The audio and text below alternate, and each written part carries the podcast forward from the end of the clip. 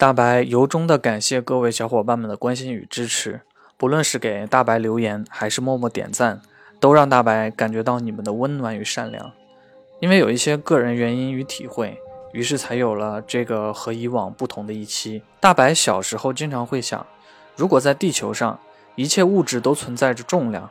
那么我们人类的思想、我们的意识也是有重量的吗？在边缘科学当中，有一个十分有争议的二十一克实验。美国的邓肯·麦克杜尔医生希望通过科学的手段呢，去寻找人类是否拥有灵魂。于是他在一九零一年的时候，在一家疗养院内找到了几名即将迎来死亡的病人。邓肯·麦克杜尔在这些病人去世之前，将他们与病床都直接放在了敏感的工业秤之上。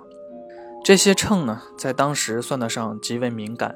可测量的最小值也在大约五点六克左右。在经过测量与观察之后，他发现有一位病人体重发生了变化，消失了大约二十一点三克，而其他几位病人体重的数据呢，在这些病人死亡的时候都有轻微变化之后又恢复了原状。邓肯·麦克杜尔将这些变化并不明显的病人体重归结于工业秤没有被校准。所以忽略了其他这些病人的测量数据。由于邓肯·麦克杜尔也笃信只有人类拥有灵魂，所以他又在之后的实验里观察了十几条狗的濒死体重数据。在这一过程中呢，所有狗的体重都没有发生任何的变化。这一项实验在一九零七年发表之后，被当时的主流科学认为是不严谨的实验。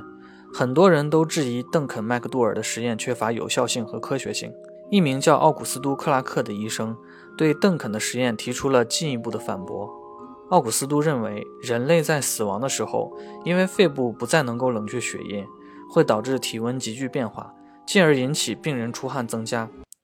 汗液蒸发后会形成体重有轻微降低的情况，而属于犬科动物的狗呢，却没有汗腺，所以体重不会有任何的变化。还有很多人对邓肯的实验进行了反驳与批评。确实看起来这项实验处处都充满了漏洞与不严谨。在这之后呢，邓肯的实验并没有再被人重复。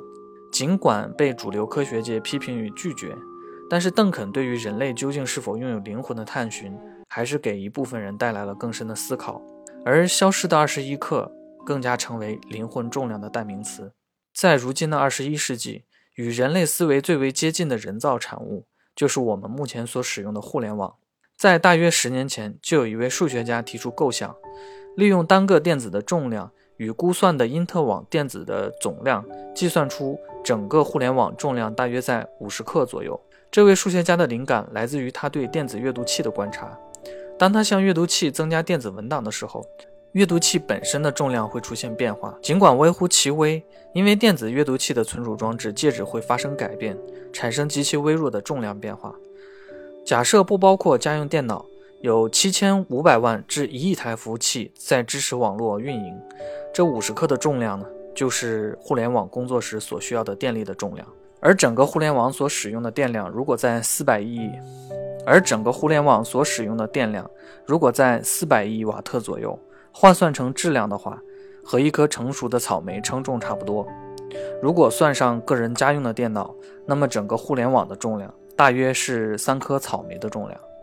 大脑的思考来源于神经元突触的电信号与化学的反应。那么，我们是否可以大胆的猜测，这些流转于我们大脑之中的电子，甚至是我们身体之中的生物电，也是有重量的呢？即便这种重量可以忽略不计，但是它们仍旧存在。现代科学研究表明，人类大脑的存储容量大约是一千万亿字节，大概有九百 TB。如果按照我们所使用的个人电脑中的硬盘来计算，一块硬盘有一 TB 的大小，那我们的大脑容量就相当于九百块这样的硬盘。一个成人的大脑重量呢，大约在一千三百到一千四百克左右，而一块一 TB 大小的硬盘的重量却已经有三百到四百克左右了。如果是九百块一 TB 的硬盘，其总重量已经远远超出人脑总重量的二百余倍。自诩科技与科学发达的我们，使用现今的科学技术呢，却仍旧无法造出一个拥有完整功能的大脑。这不禁让人更加觉得生命的伟大、自然的奇妙，愈发显得在这个宇宙之中，人类是懵懂而无知的。在人类文明诞生的过程中，我们已经逐渐开始忘记自己只是真理的发现者，而非创造者，也忘记了我们应该拥有好奇的同时，也要时刻保持谦卑。在物质世界当中，我们唯一不会受到物理约束的，可能就是我们自身的意识了。虽然对于现代科学来讲，意识的成因仍旧是许多假说与推测，这个谜题让人既失落又兴奋。就算是普通人，也可以让自己的记忆自由穿梭于过去、现在与未来，不受时间的束缚，也不会受到空间的限制。你的意识既可以回到儿时的秋千与田野，也可以专注于当下。或者是去构想美好的未来。令人惊讶的是，这种无形的意识却表现的就像是在量子态下的物质。你的记忆、想法、念头叠加在一起，既不矛盾也不冲突。它们可能既存在于一点，又存在于各自不同的位置。秘密太空计划的揭露者克里古德所讲，他自己参加的二十年返回计划，令他有了在秘密太空计划之中工作二十年的记忆。而在我们目前的时间线上，他可能从离开到回来，只是消失了几分钟而已。很显然，这种记忆的压制与时间的跳跃，让科里古德产生了混乱。在他刚开始出来揭露之前，科里古德自称产生了很严重的心理创伤，以至于他与人交流都十分困难，经常无法开口完整的说话。虽然这只是克里古德的一面之词，但是对于记忆与时空之间的联系。无疑让人有了新的遐想。在现代科学当中，也有一个比较有趣的解释，即人类的意识是一种量子模型的基础，被称为编制的客观还原模型，由英国著名的物理学家罗杰·彭罗斯与美国亚利桑那州麻醉与心理学教授斯图亚特·哈梅洛夫共同提出。彭罗斯认为，微管中存在着精心编制的量子计算，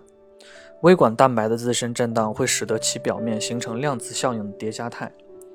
而当各态的质量和能量分布不均匀时，会影响各自的时空几何曲率。在量子引力达到一定的临界值时，叠加态的波函数就会坍塌。在坍塌的那一刻，微管中就产生了意识瞬间，而连续不断的意识瞬间则汇集成了我们所称之为的意识流。简单来说，就是这两位科学家认为，大脑之中存在着一种特殊的、经过编制或者编程的神经细胞微管。这种微管的结构会产生量子态的意识流。